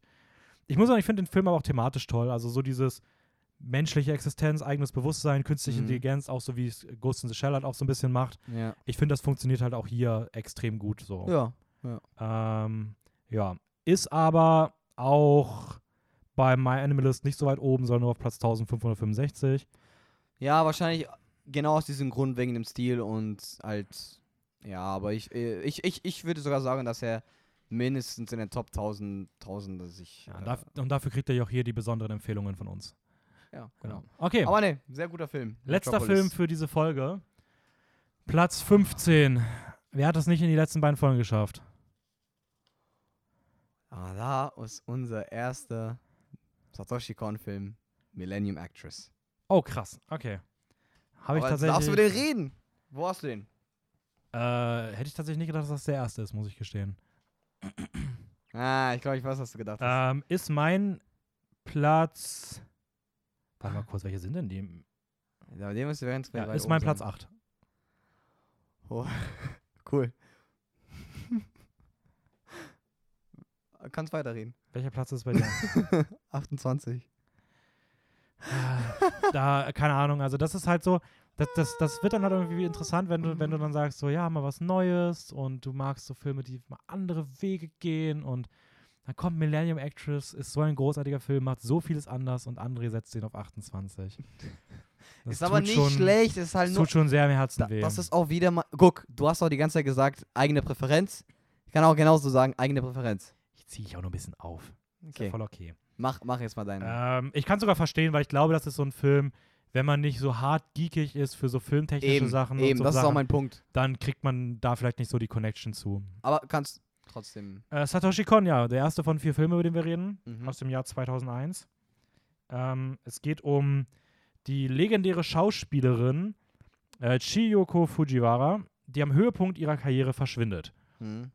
30 Jahre später findet der Dokumentarfilmer Genja Tachibana ihren Aufenthaltsort heraus und reist zusammen mit seinem Kameramann und einem speziellen, ganz, ganz speziellen Geschenk zu ihr hin, nämlich einem Schlüssel, den sie vor langer Zeit verloren hat. Er darf dann ein Interview mit ihr führen und dabei erfährt er die Wahrheit über das einzigartige Leben der Schauspielerin. Ja, super zusammengefasst. Und dann kommt halt das Geile, nämlich wir durchleben die Geschichte von ihr, aber l- eigentlich nur, indem wir Filmszenen ihrer Filme sie sehen, in denen sie mitgespielt hat. Das heißt, wir erleben ihre Geschichte, aber als Ausdruck, wie gesagt, in Filmen, Mhm. was halt einfach zeigt, wie Filme funktionieren und wie Filme Geschichte darstellen und was Filme können und wie verfälscht aber auch das ist, weil wir erleben ja nicht ihre wirkliche Geschichte, weil auch noch diese Dokumentarfilmer selbst dann Teil dieser Geschichte werden, wodurch Mhm. das ja nicht die Geschichte ist, die wirklich stattgefunden hat, sondern nur eine filmisch aufgearbeitete Version der Geschichte, was wiederum zeigt, wie Filme Geschichte abbilden. Und das ist so crazy einfach, wie Äh, krass Satoshi Kon Der Typ ist einfach geisteskrank. Also was er für, für Ideen und Gedanken hat, wie das Ganze umgesetzt wird, was der für eine Kameraarbeit hat. Also wirklich, das ist auch das, was ich extrem, was mich an dem Film auch einfach ultra gefallen hat und komplett mitgenommen hat. Dieses, ja, was du gerade erzählt, erzählt hast, wir gehen von Film zu Film mit ihr, wo sie das gleichzeitig erzählt, aber die Figuren sind selbst in dem Film eingebaut. Es ist einfach so gut gemacht. Ja, Ähm, und ich, keine Ahnung, vor allem, also ich muss sagen, das ist der Film, bei dem mein Kopf am meisten geraucht hat von allen, ja. weil ich einfach die ganze Zeit war, diese Ebenen zu entschlüsseln und wie was zusammen ist und und ich weiß nicht, das fand ich, das, das hat mich richtig gefordert. Ich bin so ein richtig in mein Studiumsdenken gekommen, weil ich so auf jedes Filmmittel achten wollte, weil ich das Gefühl hatte, er, er klatscht das so voll damit, Mhm. aber ohne dass sich überladen anfühlt, weil es passt zu dem Film, weil es in dem Film halt auch um die Filmwelt geht. ja. So, also es ist schon gut gelöst so und ja, keine Ahnung. Ähm, es dreht auch so ein bisschen mit Realität und Fiktion. Also auch da Sehr viel, sehr viel eigentlich. ist es teilweise sehr schwer mitzukommen. Man muss beziehungsweise sehr denken, was da gerade wie eigentlich Mhm. passiert und super viele Metaphoriken, die auch noch drin sind. Aber da können wir leider gleich nochmal drauf zurückkommen. es ist Aber übrigens äh, ganz kurz auch wieder von Madhouse. Also man sieht hier, dass die, die großen Filme hier die ganze Zeit von Madhouse animiert sind. Ähm, die haben echt, echt viel, viel gemacht. Aber ja, sehe ich auch so. Also warum ich vielleicht den nicht so hoch geratet habe, ist halt, weil, wie gesagt, ich finde die Handlung, äh, die, die ist cool gemacht worden, aber ich, ich glaube, man kann da auch, wenn man nicht, wie du schon gesagt hast, richtig drauf achtet, man kann da ein bisschen den Faden verlieren, beziehungsweise, dass man da nicht komplett mitkommt. Ähm, und ich finde an manchen Stellen vielleicht hätte er ein bisschen mehr ein Pacing nehmen können. Äh, aber das ist wie gesagt eigene Präferenz. Und ansonsten, was? das Pacing ist aber schon sehr, sehr hoch. Also mit den Montagen, das ist ja wirklich Ja, so aber nee, nee, nee. Ich, eine in Szene später, Sinne. neues Setup, auf einmal übelst schnelle Montage durch verschiedene Settings durch, dann auf einmal. also das Pacing, finde ich, ist schon ziemlich hoch in dem Film. Ja. Ja. Okay. Also dann ist es irgendwas anderes, dass dich vielleicht die Geschichte dann ab irgendeinem Punkt nicht mehr so interessiert Ja, hat. eben, es, aber war, es, das war reine eher, es lag Pacing eher ist schon daran. ziemlich hoch so. Es, das, das Pacing war ja hoch und so, aber dann die Geschichte ist halt bei mir irgendwann ein bisschen so, okay, es ging dann hauptsächlich, ich habe ich hab den Punkt verstanden, dass es so, ohne jetzt groß zu spoilern, äh, was, dass sie die ganze Zeit ihm chased und alles. Ähm, aber, aber ja, ich bin halt nicht so kr- krass in diesen Filmshit drin Ja. wie du. Das Ding ist Deshalb- halt, wenn man, wenn man da einfach sich noch von berieseln lässt, sag ich mal, oder den Film jetzt nicht so mega zerlegen will, dann ist es halt basically so die Handlung, eine Frau läuft Jahrzehnte ihrer großen Liebe hinterher. Eben. Einen Kerl, den sie an einem Tag gesehen hat, aber es wäre nicht Satoshi Kon, wenn es ja eigentlich sogar. Ich finde, das ist schon fast wieder so eine Ebene nach dem Motto so, ja, okay, Filme haben eine tiefere Botschaft und hier, wenn du diesen Film siehst, wo nämlich eine Frau Jahrzehnte einem Mann hinterherläuft, dann siehst du halt nicht, dass ein Film eine tiefere Botschaft hat, weil die tiefere Botschaft ist eigentlich eine ganz andere Geschichte. Ja. So, weil da geht es halt um Symboliken. Für was steht der Schlüssel? Für was steht die alte Frau? Für was steht der Mann? Der Mann steht nicht dafür, dass sie eine Liebe hinterherläuft, sondern der Mann steht für so einen rebellischen Gegengedanken zu dem konservativen System in Japan, was eine Frau zu erfüllen hat. Ja, guck mal, dafür, dafür bist du ja da. So, ich, ich, du interpretierst halt so viele Sachen, aber allein schon, so, man sieht einfach nur das Unterschied, dass du halt dich viel mehr mit Film beschäftigst als ich. Ich bin ja eher, obwohl ich jetzt auch nicht sagen so, oh, ich mag ja nur Also bist, du kannst auch schon Sachen gut durch, durchdenken, das stimmt schon. Eh, eh, aber dann, Aber der Film aber- ist da, der aber Film das ist da ist sehr, so ein- sehr, ja, sehr, sehr. weißt du, so die, diese kleine, diese, genau, es sind diese, genau diese Kleinigkeiten oder diese Sachen, die dann den Unterschied machen, dass du die eher checkst oder halt anders interpretierst als ich zum Beispiel. Weil Ja, bei nein, mir habe ich zum Beispiel diese Schlüssel, das ist bei mir irgendwann weggegangen. So. Äh, Weil es ging ja hauptsächlich dann irgendwann nicht mehr um Schlüssel. Also schon, weil sie halt den uh, sehr, sehr, sehr, ist so ein wichtiger Bestandteil von, von ihren ganzen Story. Aber dadurch, dass du die ganze Zeit von anderen Sachen mit, mit, äh, mitmachst und mitgerissen wirst und das alles, äh, kriegst du nicht mehr den Blick so ein bisschen, weißt du?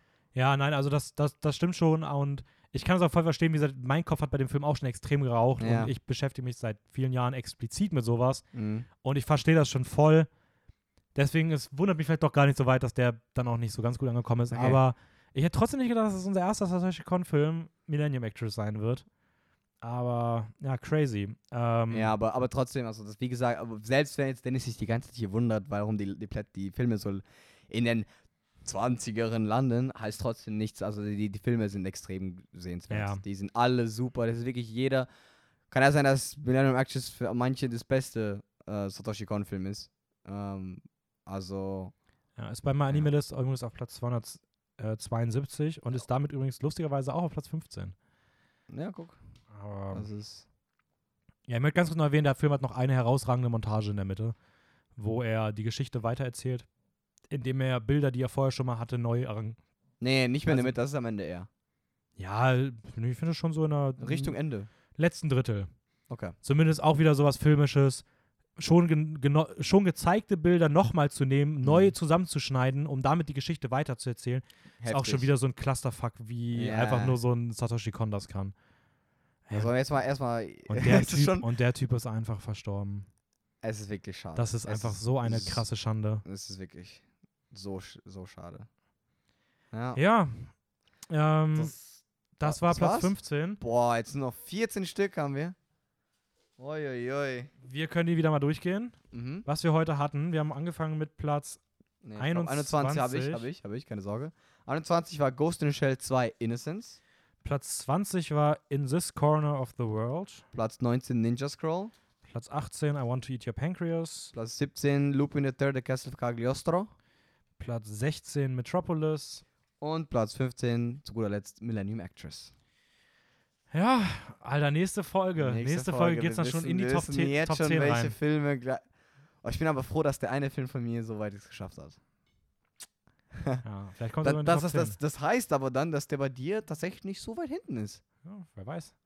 Das also, nee, mich. Platz, Platz, äh, 14 bis 7. Platz Nee, 14 bis bis 8, 8 bis nächstes 8. Mal. Das heißt, Ja. wir gehen nächstes Mal auch in die Top 10 rein, werden da schon mal die ersten drei Filme sehen. Und vor allem werden wir nächste Folge auch erfahren, welche Filme es ins Finale sozusagen schaffen. Ja. Das ist halt auch schon krass. Ey. Also wü- wir, wir schon, die anderen nicht. ich würde nicht in der Haut stecken wollen von, ähm, von Film Nummer 8. Das wäre schon schade. Also wenn du das Finale verpasst, also ein, ein Platz, das tut schon weh. Ja, kann von beiden wehtun. Weil Ja. ich glaube, ab jetzt, also je, schon jetzt in den letzten zwei Folgen merkt man, dass wir auf bestimmte Filme uns sehr, sehr freuen und dass wir einfach viben dabei, also dass wir die gleichen Meinungen haben. Ja. Auch selbst wenn jetzt eine, der eine oder andere unterschiedliche Meinung hat, aber das ist ja eher Präferenz oder halt Sachen, die Ja, es wäre auch man langweilig. nicht so feiert. genau, eben. es wäre auch langweilig, wenn wir euch einfach immer exakt das Gleiche sagen wollen. ja, Vielleicht ja. denkt ihr ja auch, okay, hier verstehe ich eher den Punkt von André, hier verstehe ich eher den Punkt von Mhm. Dennis und sowas und dann könnt ihr da euren eigenen Punkt zufinden oder guckt euch natürlich Eben, am liebsten einfach eben. die Filme selber an. Ähm, Aber ich glaube, wie gesagt, dass jetzt die nächsten 14 einfach welche kommen, wo wir beide denken so, okay, geil, Ja. großartig. Okay. Sehr gut, dann Ja. war's das für heute und äh, wir machen jetzt auch für heute erstmal Schluss. Morgen kommen dann die restlichen beiden Aufnahmen für uns. Ihr hört uns dann wahrscheinlich in ein paar Wochen wieder Genau, und folgt uns auf Instagram, filmjoker-wien. Ja. Und ja, Und genießt jetzt die letzten nächsten paar Tage. Ähm, weiß nicht, wie das Wetter sein wird, aber ich in ein paar es, wird Monaten. es wird schön. Hoffentlich schneit's nur nicht. Ja, ähm, ja, das war's von uns. Bis zum nächsten Mal. Ciao, ciao. Skirt!